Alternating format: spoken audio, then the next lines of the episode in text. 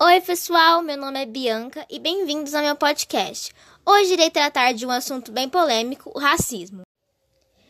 Que seria um mal que afeta a vida de muitas pessoas e como uma relação de entendimento ultrapassada e errada deve ser superado.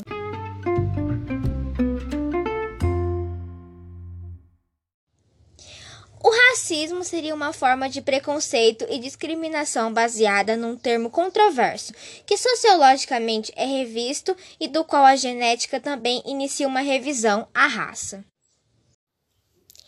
Entre 1501 e 1870, mais de 12,5 milhões de africanos foram raptados e vendidos como escravos e transportados para o continente americano.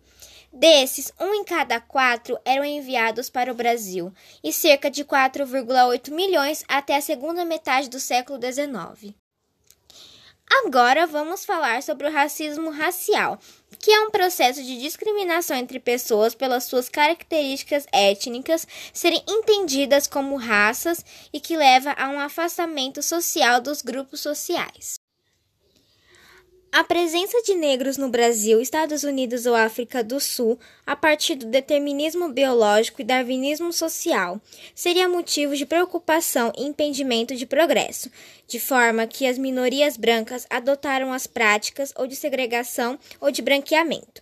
O branqueamento seria a prática de proporcionar casamentos com pessoas de linhagem branca para apagar os problemas ocasionados pelas demais etnias.